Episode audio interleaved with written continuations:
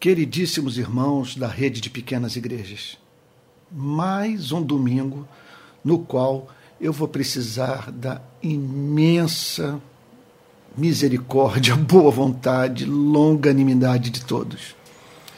Isso porque eu não vou conseguir hoje conduzir o culto das 10 e o culto das 18 horas ao vivo, conforme costumo fazer, conforme tenho feito há um ano e meio aproximadamente. O problema deve-se ao fato de que eu me encontro em período de férias, fora do país, confuso de quatro horas para mais, onde eu me encontro. Então, para você, para que você tenha uma ideia, agora são é, 11 horas da manhã em, em Nápoles. Então, para eu poder transmitir o culto das 10, eu teria que entrar ao vivo às duas, só que duas horas da tarde eu estou a caminho do aeroporto a fim de me dirigir para uma outra cidade. E nessa outra cidade, no lugar onde eu ficarei hospedado, eu só vou chegar à meia-noite, horário daqui. O que significa, portanto, que eu estou diante da obrigação de ter que gravar tanto o culto da manhã quanto o culto da noite.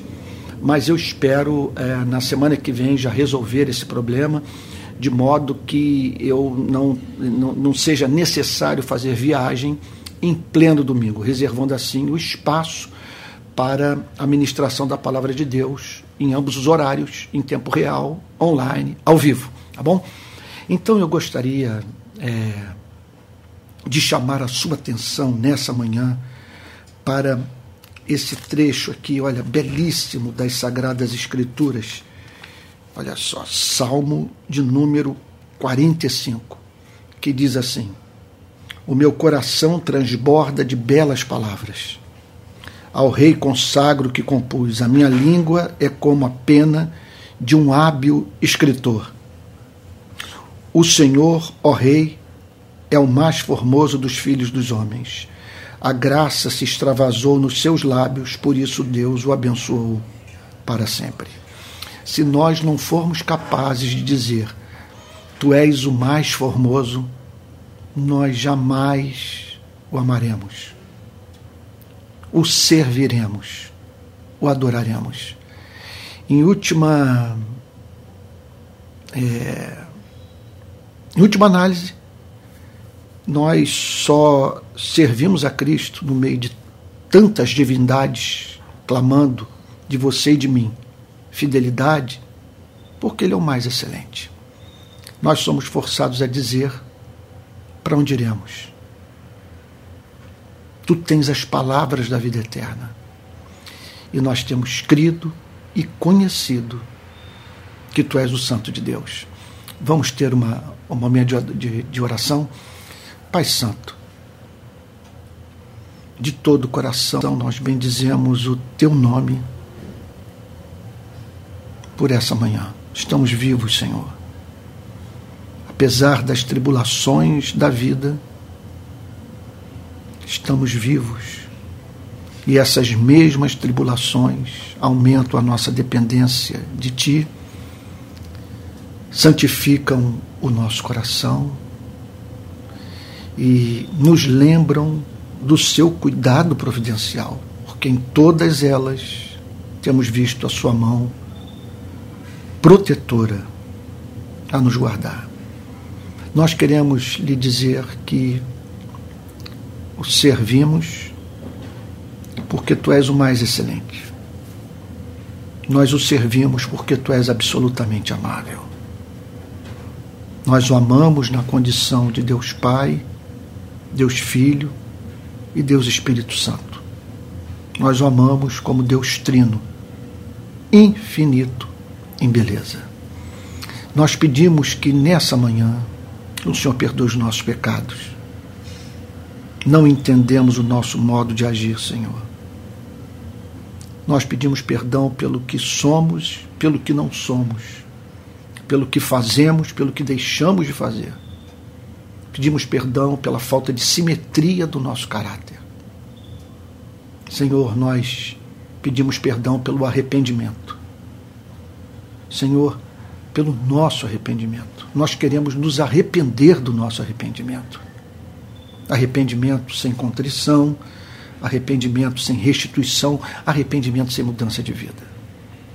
Senhor querido, nós queremos nessa manhã também louvá-lo pelo teu cuidado providencial, pelo ministério dos anjos, pelo socorro do Espírito.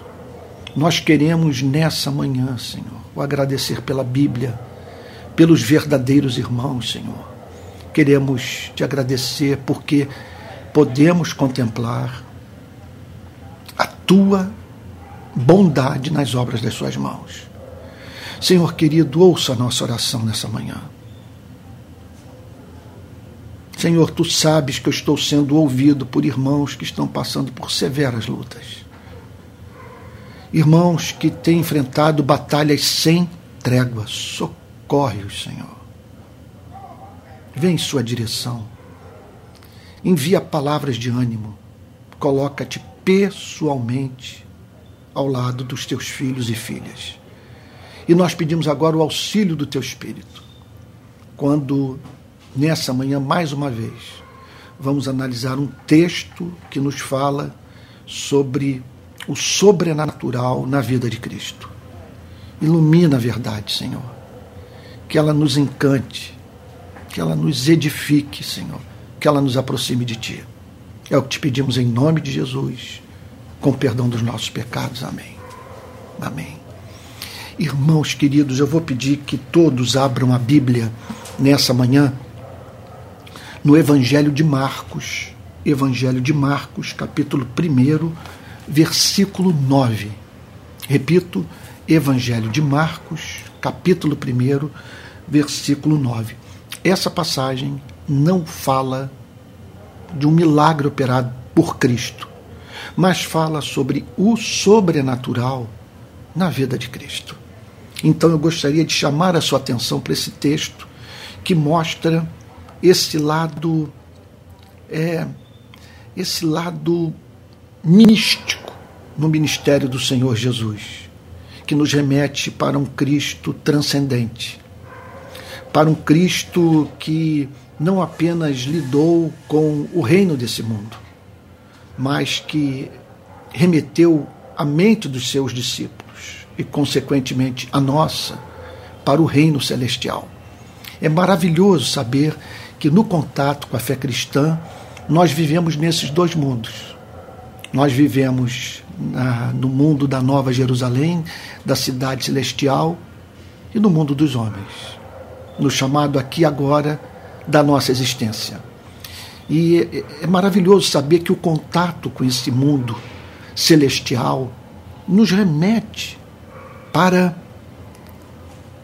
o mundo das instituições políticas, o mundo das relações econômicas, quer dizer, o mundo da família, sabe? o mundo desse planeta, porque você conhece o céu e o céu faz com que você é, anseie por trazer um pouco da sua realidade para esse mundo. Agora, o contato com esse mundo, com toda a sua injustiça, iniquidade, é, sabe, com todo o seu espetáculo de horror, nos remete para o céu fazendo com que desejemos é, viver nessa pátria verdadeira. A nossa pátria real, o lugar onde estão os nossos afetos. Nessa viagem que eu estou fazendo, isso se torna evidente. Estou num lugar considerado é, parte do mundo desenvolvido. E por onde tenho passado, tenho dito: isso aqui não é o meu lugar de residência permanente. Não tenho o mínimo desejo de voltar para cá e por aqui ficar, e muito menos ficar eternamente. Eu aguardo um outro mundo. Bom, então, a Bíblia nos fala de uma experiência vivida com Cristo que nos coloca em contato com esses dois mundos. Olha só lá. Marcos capítulo 1, versículo 9. Ele diz assim: Naqueles dias, Jesus veio de Nazaré da Galileia e foi batizado por João no Rio Jordão. Então, como explicar esse batismo de Cristo? Esse batismo de Cristo não tem o sentido que o seu e meu batismo tem. Quando nós somos batizados, nós estamos declarando que precisávamos de purificação. Nós carecíamos de, da limpeza do nosso coração dessa obra da graça, mediante a qual as lentes dos nossos olhos são desembaçadas, a fim de que possamos contemplar a glória de Deus. Nós, precisávamos da purificação do pecado.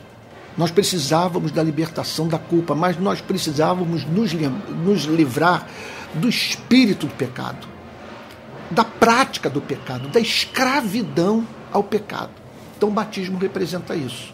Nós fomos lavados, nós fomos purificados, nós recebemos uma nova natureza. Eu sei, eu sei.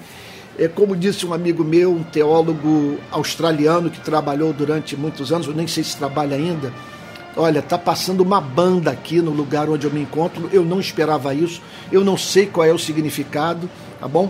Mas vamos prosseguir. Espero que não esteja atrapalhando a exposição bíblica. Mas esse amigo disse: Antônio, eu creio na regeneração é o Rick Watts o nome dele. Eu creio na regeneração, mas quão poucas evidências nós vemos dela.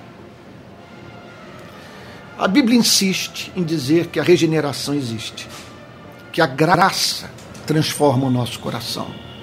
Contudo, contudo, não há promessa de perfeição para a sua e para a minha vida, para a vida da igreja, enquanto nós não é, chegarmos naquele dia que a Bíblia declara que haverá de chegar como manifestação da graça e do poder de Deus. O dia no qual, como num piscar de olhos, nós seremos transformados para nunca mais termos que lidar com o pecado que, conforme a própria Bíblia diz, tenazmente nos assedia. Então, é, o, o, o batismo do Senhor Jesus está inserido dentro do contexto do cumprimento da lei. Ele não precisava de purificação, mas ele se submeteu à lei de Deus como condição de conquista da vida eterna para você e para mim. Então ele se submeteu inteiramente a tudo. Se submeteu a, ao batismo, a fim de que se identificasse conosco também na nossa miséria, na nossa morte, na nossa necessidade de purificação. Bom, eu não quero me ater à teologia do batismo, nem o significado do batismo literal de Cristo. Meu desejo é o de falar hoje exclusivamente sobre a experiência mística vivida por Cristo no seu batismo. Verso 10 diz assim: Logo ao sair da água, o Senhor sai da água. Esse sair da água não significa que ele saiu molhado da cabeça aos pés. Sabe? Então, não estou aqui querendo defender a, a teologia da igreja presbiteriana, a teologia do batismo, que prescreve o batismo por aspersão. Para mim, isso aí não faz a mínima diferença. É, é, ambas as formas de batismo, o batismo por imersão, o batismo por aspersão, têm significados belíssimos. Tudo que nós sabemos é o seguinte: é que o Senhor Jesus saiu da água. E ao sair, ele viu os céus se abrindo. Esse é o primeiro fato para o qual as Sagradas Escrituras chamam a nossa atenção na experiência de batismo do Senhor Jesus. Ele viu os céus se abrindo. Eu penso que não há experiência mais dramática do ponto de vista da perda de sentido do que a cegueira. Há pessoas nesse planeta que nunca puderam divisar a beleza ah, de uma flor, de um pássaro, de um pôr do sol. Pessoas que creem nesse mundo visível, tangível, que nos encanta por força do seu e do meu testemunho. Isso é impressionante, você não acha? Nós dizemos que esse mundo existe, que é um mundo de, de cores, É um mundo, é uma verdadeira obra de arte, um mundo no qual o Criador deixou as suas impressões digitais. Ou como outro dia, lendo Tim Keller, sabe, é, é, é, é deixou pistas da sua existência. E essa gente está privada do contato visual com essa manifestação da glória de Deus. A Bíblia diz que o mesmo acontece com todos nós do ponto de vista da nossa relação com esse mundo real, concreto, espiritual, invisível, chamado aqui de céu. Jesus viu os céus se abrindo. Então, é, qual é o seu e o meu problema? O seu e meu problema deve-se ao fato de nós não contemplarmos o céu. Nós poderíamos, tal como nós fazemos com as pessoas privadas no sentido da visão, nós poderíamos é, é, deixar-nos levar por Cristo para o contato com essa realidade. A maioria de nós, se não todos nós, vamos passar por essa vida sem ver os céus literalmente se abrindo como Cristo, como Cristo pôde contemplar. Naquele dia, Deus é, é Deus revelou suas entranhas de amor mais uma vez ao seu único filho no seu estado, vamos assim dizer, encarnado. Não há mínima dúvida que se víssemos a vida sob a perspectiva do mundo celestial, nós lidaríamos com esse mundo de uma forma completamente diferente. Uma primeira consequência seria nós não nos maravilharmos demasiadamente com as coisas desse planeta. Nós pegaríamos tudo de leve, porque conhecemos algo melhor algo superior, algo mais elevado, algo sublime. Outro ponto também, se conhecêssemos essa realidade, nós sofreríamos menos com as perdas, porque sabemos que, em última análise, nosso tesouro está lá. Ninguém poderá privar-nos da, da entrada desse reino celestial. Isso é fantástico. Então, é, conhecer esse mundo significa conhecer a verdadeira relação de poder. Sabe? Porque esse é o mundo que governa tudo, que rege a vida nesse planeta. Então, o Senhor Jesus viu os céus se abrindo. Deixa eu contar uma experiência vivida por mim. É, na qual os céus se abriram, não literalmente, como aconteceu com Cristo, mas que me remeteu para esse mundo, no qual nossa mente e o nosso coração deveriam habitar. Eu estava em casa, isso deve fazer, isso deve fazer uns 16, 17 anos. Eu estava em casa, eu moro num condomínio na periferia de Niterói, um lugar com bastante árvore, silencioso. E aconteceu naquela noite de sábado algo que até então eu não havia vivenciado é, no meu condomínio, no lugar onde até hoje moro. O vizinho botou uma música muito alta, que dava para eu ouvir na minha casa. Em geral, os vizinhos não fazem assim. Às vezes acontece e tal, mas muito menos naquela época. Bom, eu ouvi a música, a música entrou no meu, na minha casa. Eu falei, bom, ele, ele, ele está fazendo com que sua música chegue à casa de todos os seus vizinhos, chegue à minha casa, mas pelo menos o gosto dele é bom. Porque a primeira música que eu ouvi era uma música americana muito bonita. Depois ele botou uma segunda música, se não me falha a memória, igualmente americana. Eu falei, o cara é bom. Ele tem bom gosto, porque a segunda música é, também era muito bonita. Quando ele botou a terceira, na época eu estava estudando francês. E me preparando para um doutorado que eu, eu havia pensado em fazer em 2006. É isso aí, 2006. Então, 2005, 2006. Aí então eu eu ouvi a música, aí eu não sei explicar. Eu não vou dizer que é a música mais linda do mundo, mas naquele dia ela se afigurou para mim como tal. Uma música francesa chamada Emantenan. Ela se tornou muito conhecida por meio de um cantor chamado Gilbert Becot. Mas naquele dia eu estava vendo, ouvindo a interpretação de Bernard, se não me falha a memória. Eu desci do meu quarto, fui para o jardim, eu encostei numa pilastra da minha casa e comecei a chorar. Porque a música abriu as portas, das da, da, as portas da percepção, a fim de que eu contemplasse o belo, o céu. Porque ela me encheu de esperança.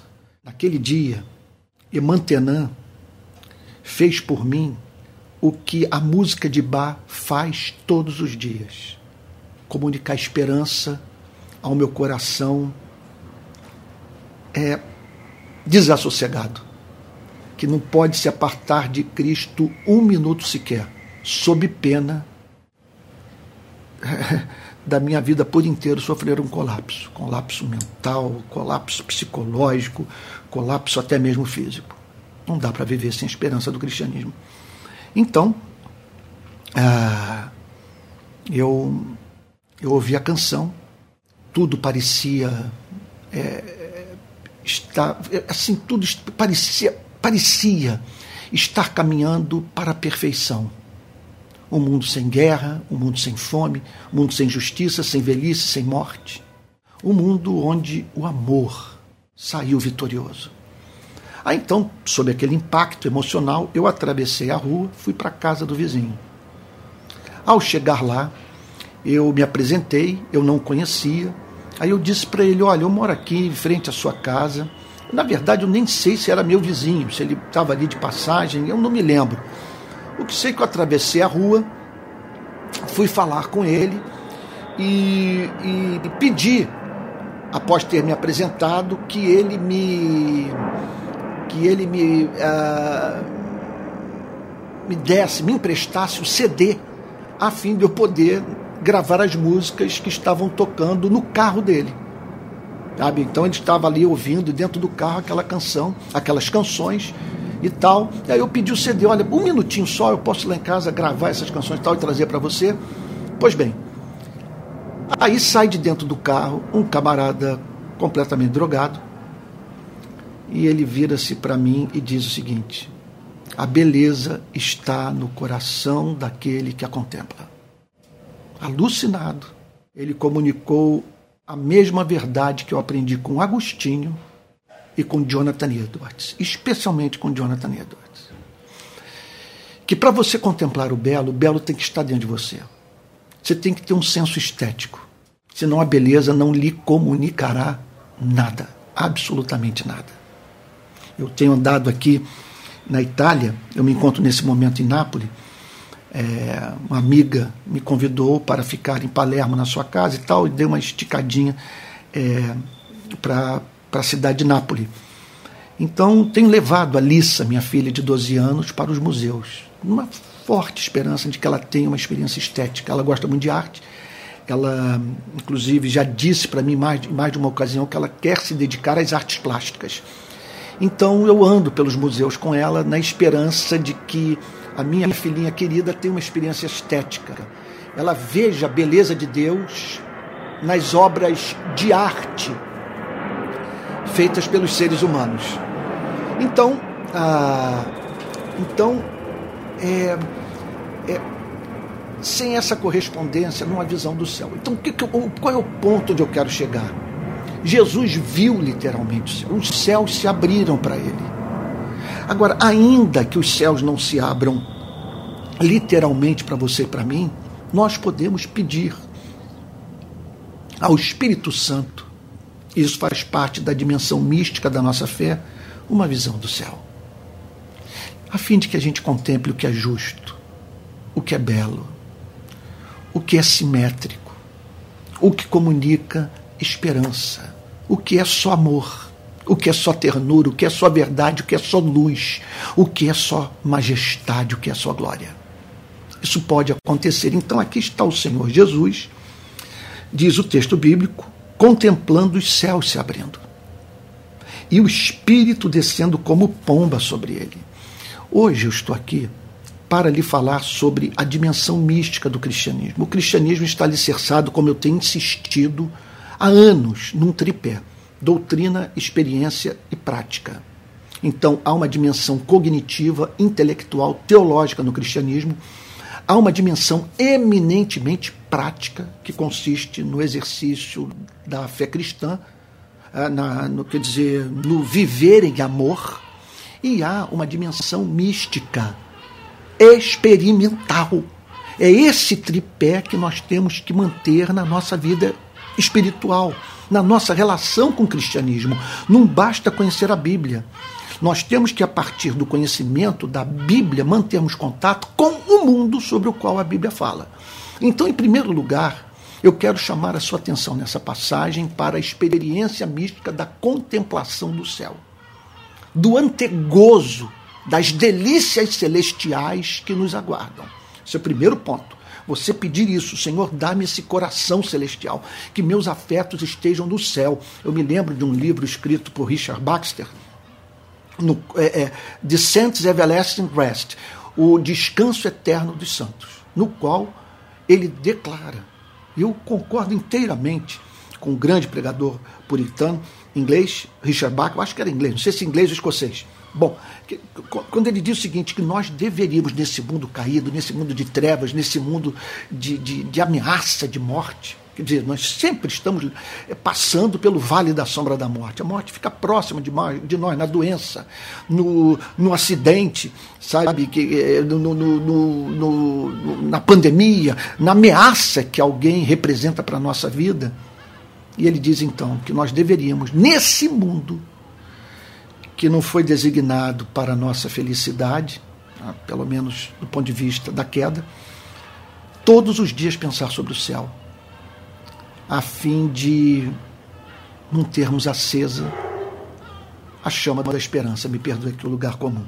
Então, essa é uma dimensão. A outra dimensão é essa do contato direto de Deus com a alma do homem o texto diz que o Espírito desceu como pomba sobre ele. Então, essa passagem quer nos falar, sem a mínima dúvida, sobre a vida de Cristo. A mensagem prioritária é que Jesus é ungido. O nome dele é Cristo, porque ele foi ungido com o Espírito Santo para pregar boas novas aos quebrantados de coração, para pôr em liberdade os algemados, para libertar os cativos. Essa passagem aqui é o cumprimento de Isaías 61. Isaías 61 descreve o Messias. O Messias seria ungido de Deus. Esse é o sentido, repito, da palavra Cristo. Cristo significa ungido. Ele foi ungido com o Espírito Santo para destruir as obras do diabo, para, para revelar o amor de Deus a nós, para é, levar a cabo o plano eterno de Deus, o plano da redenção, o plano é, da, o, o, o plano da salvação, da libertação da nossa vida do cativeiro, do pecado, das garras do adversário de nossas almas, desse mundo maligno. Então ele foi ungido para cumprir essa tarefa. Observe, abra um parênteses aqui, para dizer o seguinte: Jesus precisou, no início da sua vida pública, do batismo com o Espírito Santo.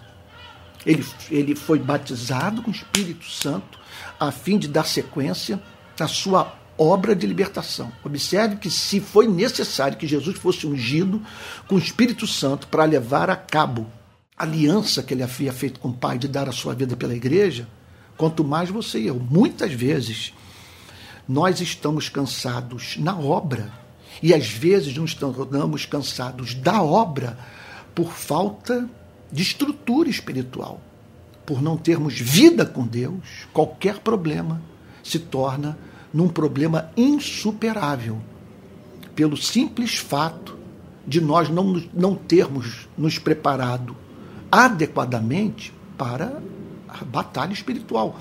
entenda uma coisa: não há passo que você possa dar na direção do cumprimento do propósito de Deus para a sua vida nesse planeta, não há sonho de assim missionário que você possa ter, sabe? É, não há então obra a favor da libertação do homem que você possa realizar que não conte com a oposição do mundo das trevas. Daí a importância de nós não apenas não apenas planejarmos o que vamos fazer, não apenas sabermos com quem nós vamos nos associar, não apenas nos prepararmos tecnicamente para o cumprimento do nosso chamado. Nós precisamos da unção pentecostal. Nós precisamos do poder do Espírito Santo. Então, o Espírito Santo veio sobre, sobre o Senhor Jesus, descendo como pomba sobre ele. É claro que a imagem da pomba visava comunicar algo para você e para mim. Sabe? Que é, o, é, é, a pomba tem esse símbolo, ela representa para os seres humanos, quer dizer, faz parte desse livro extraordinário que Deus escreveu, cheio de lições, cheio de, de verdades, sabe, cheio de beleza, ela faz parte, portanto, desse conjunto de vocábulos, de palavras. A pomba comunica uma verdade. Ela comunica pureza, ela comunica paz, ela comunica graciosidade. Então, o Espírito Santo veio como pomba sobre a vida do Senhor Jesus o, Senhor Jesus ali era batizado com o Espírito Santo. Então, nós estamos aqui diante da maior radiografia da experiência pentecostal, do significado do selo e do batismo com o Espírito Santo. Aqui, na experiência de Cristo, essa experiência mística é, é, é, é mostrada com absoluta clareza. Quer dizer, aquilo do que, do que ela se trata. Sabe, o que, o que, o seu propósito, a sua natureza. Olha o que, que o texto diz. Então veio uma voz dos céus que dizia: Tu és o meu filho amado, em ti eu me agrado. Ai meu Deus, eu não tenho tempo para falar tudo que vem à cabeça, que está no coração. Mas vamos lá, que Deus me conceda graça para saber o que é prioritário nessa mensagem. Então veio uma voz dos céus. Veio uma voz dos céus. Isso é fantástico. Porque Jesus não contemplou astros. Os céus não se abriram, sabe? Não foi para que Jesus contemplasse as estrelas. Sabe? Não é que Jesus passou a ver ali naquele dia a Via Láctea, vamos assim dizer com mais precisão, em todo o seu esplendor. Não, ele viu esse mundo que corre paralelo ao nosso. Sim, esse mundo, eh, eh, eh, esse mundo real, tão real quanto o nosso. Os céus se abriram. E aí então, o que que ocorreu? Ele ouviu uma voz. Ele ouviu uma voz.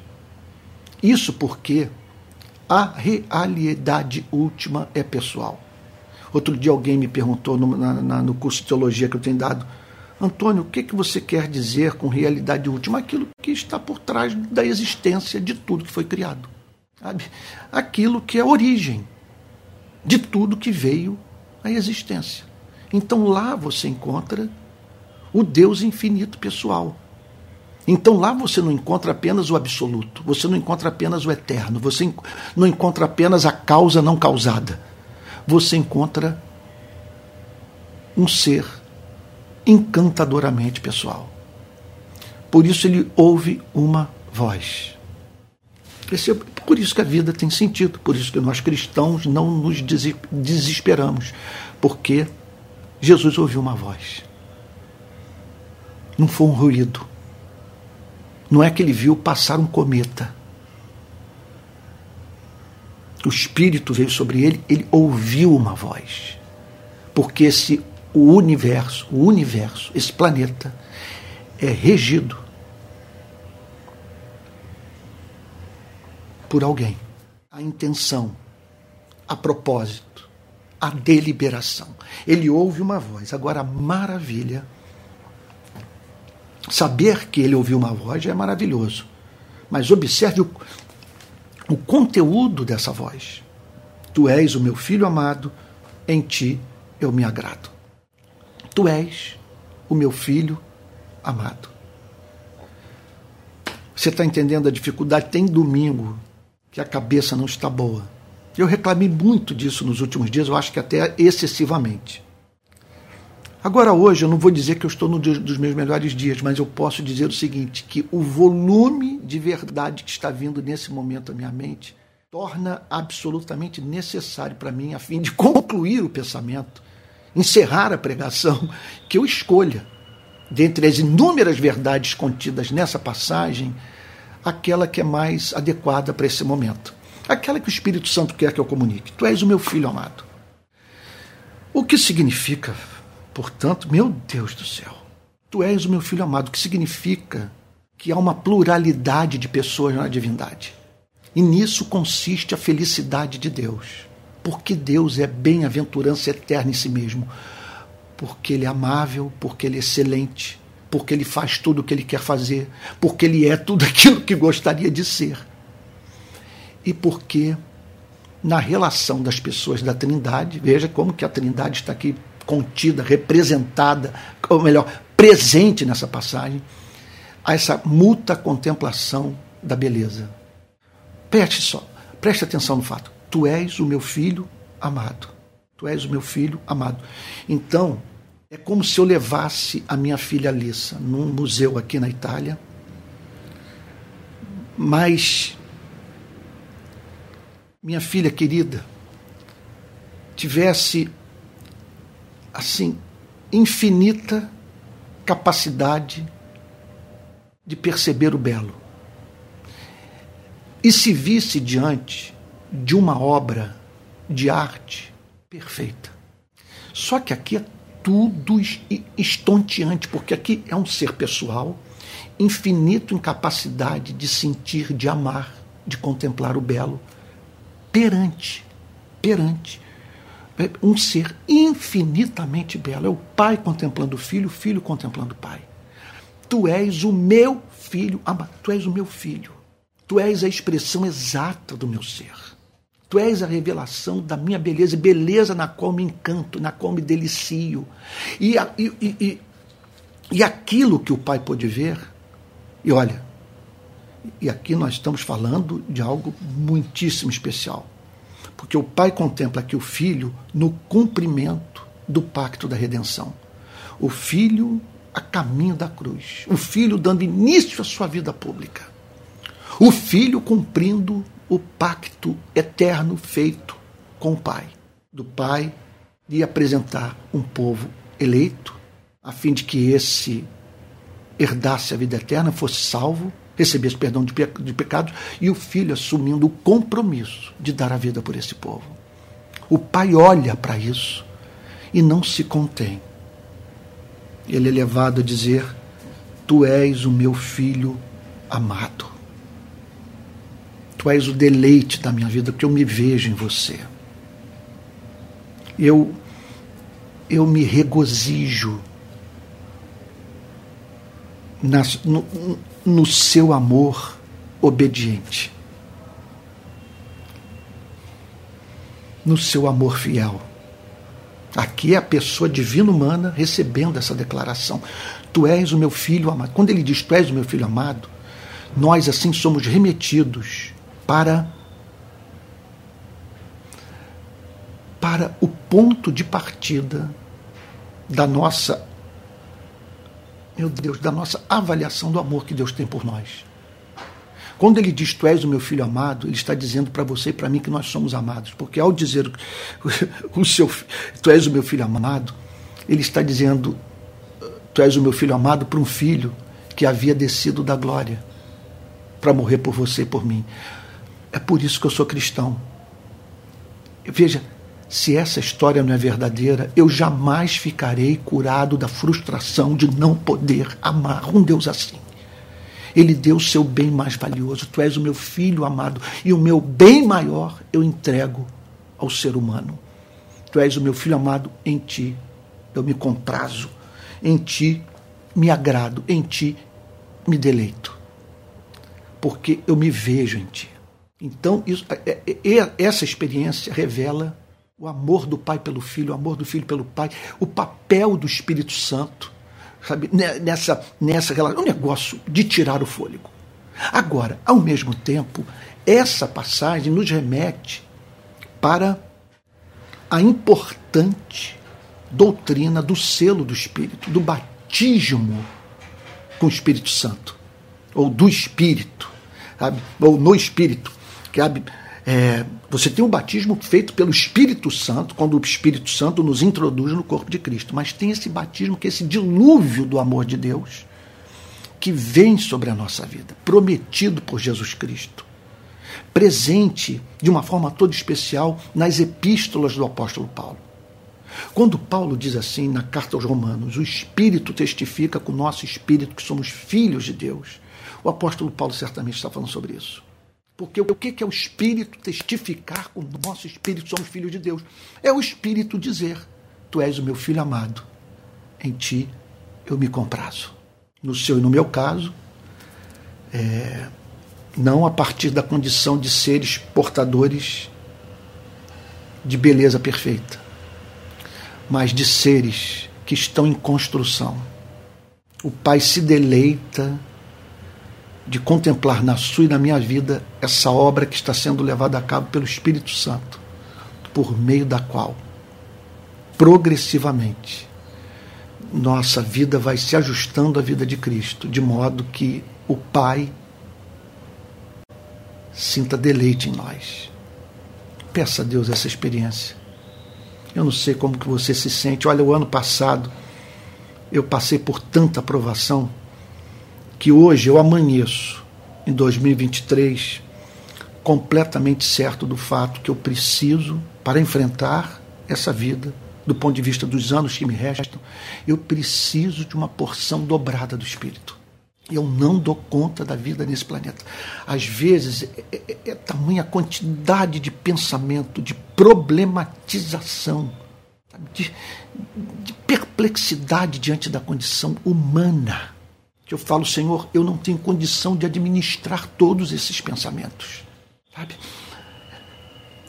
E é nessa hora que eu clamo pela visitação do seu espírito, para que a vida nesse planeta não roube a alegria, a espontaneidade, sabe? Falando de uma forma negativa, a vida nesse planeta não me torne cínico.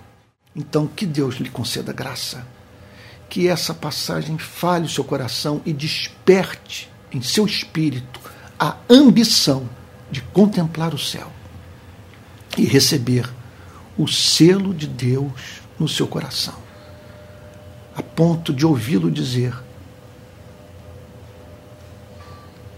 apesar dos pecados seus, os quais você conhece muito bem, os quais eu conheço, eu quero lhe dizer que você é meu filho. que eu me afeiçoei por você, não por você ser belo. Você está se tornando belo porque eu me afeiçoei por você. Os seus pecados foram perdoados.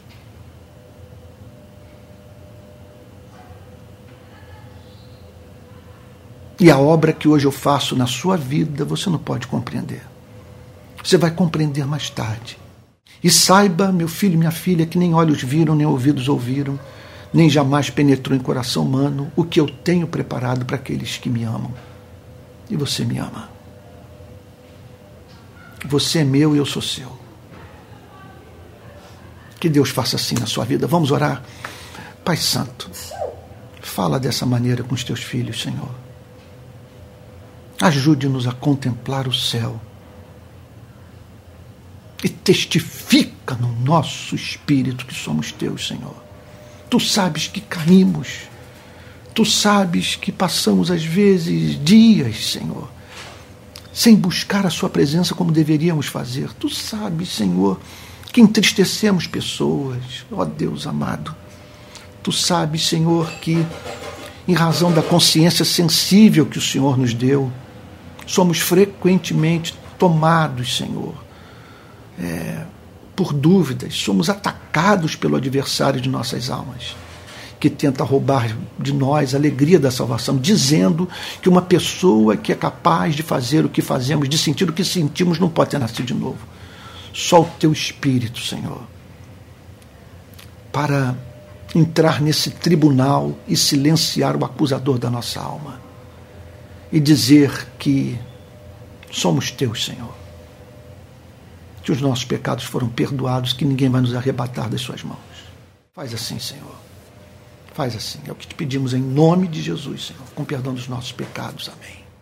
Irmãos queridos, é, estamos chegando ao final do nosso culto, hoje excepcionalmente gravado se Deus assim o permitir, as próximas transmissões serão ao vivo. Eu me encontro, repito, em férias e por isso não consegui entrar ao vivo por conta de fuso horário. Estou quatro horas a mais. É, eu me encontro em Nápoles quatro horas a mais que o, o, o horário de Brasília e também com necessidade de viajar. Sabe, nesse percurso eu não vou ter tempo para falar ao vivo.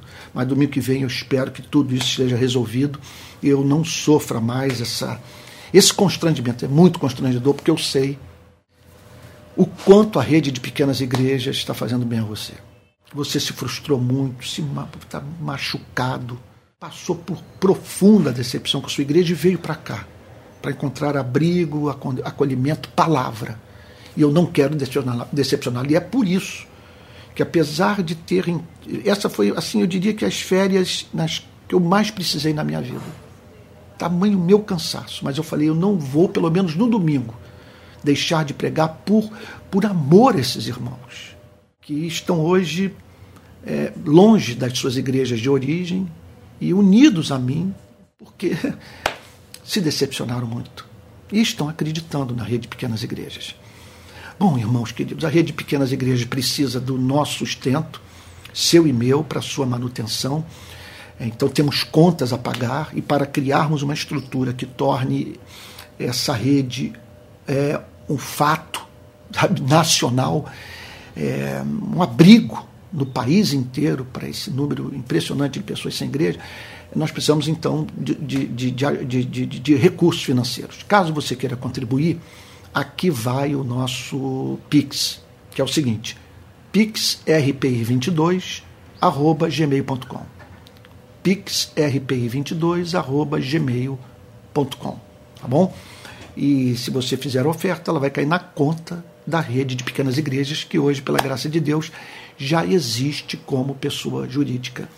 É, daqui a pouco eu vou botar o link, sabe, das, dos cursos que nós oferecemos. Então tem a escola de líderes, ou melhor, a escola de líderes, estou me adiantando que vai ser lançada é, é, no primeiro semestre desse ano mas nós temos o curso sobre cristianismo e política, nós temos a Escola de Discípulos, que é um curso de teologia que eu estou ministrando, com encontros presenciais, ou melhor, com encontros online pelo Zoom, e entre tantas outras informações mais. Para você receber informação oficial da Rede Pequenas Igrejas, é importante que você entre no nosso Telegram. Eu vou disponibilizar, que aliás já está disponibilizado na, ali na, eu não sei se chama de é, bom, você vai ver aí no YouTube, dá uma olhadinha nos comentários e tal, que você e, e na eu acho que a definição desse vídeo você vai ver esses links todos. E se você entrar no nosso Telegram, você vai estar recebendo comunicação regular, oficial da Rede Pequenas Igrejas. Esse é o ano da nossa organização. Com a ajuda do meu filho, do Emerson, entre e, e outros irmãos mais, nós vamos organizar o movimento, nós vamos preparar pessoas e vamos oferecer comunhão sabe, real, a isso sim, presencial para irmãos do país inteiro, mas não em grandes catedrais, em grandes concentrações, mas igrejas, igrejas verdadeiras, porém pequenas. Tá bom? Deus o guarde, que Deus o abençoe, que essa manhã tenha feito bem para a sua alma. Vamos receber a benção apostólica. Que a graça do nosso Senhor e Salvador Jesus Cristo, o amor de Deus o Pai e a comunhão do Espírito Santo sejam com cada um de vocês desde agora e para todos sempre. Amém. Que Deus o guarde e até logo mais às 18 horas com mais uma exposição sobre as parábolas, as metáforas de Cristo. Fique com Jesus.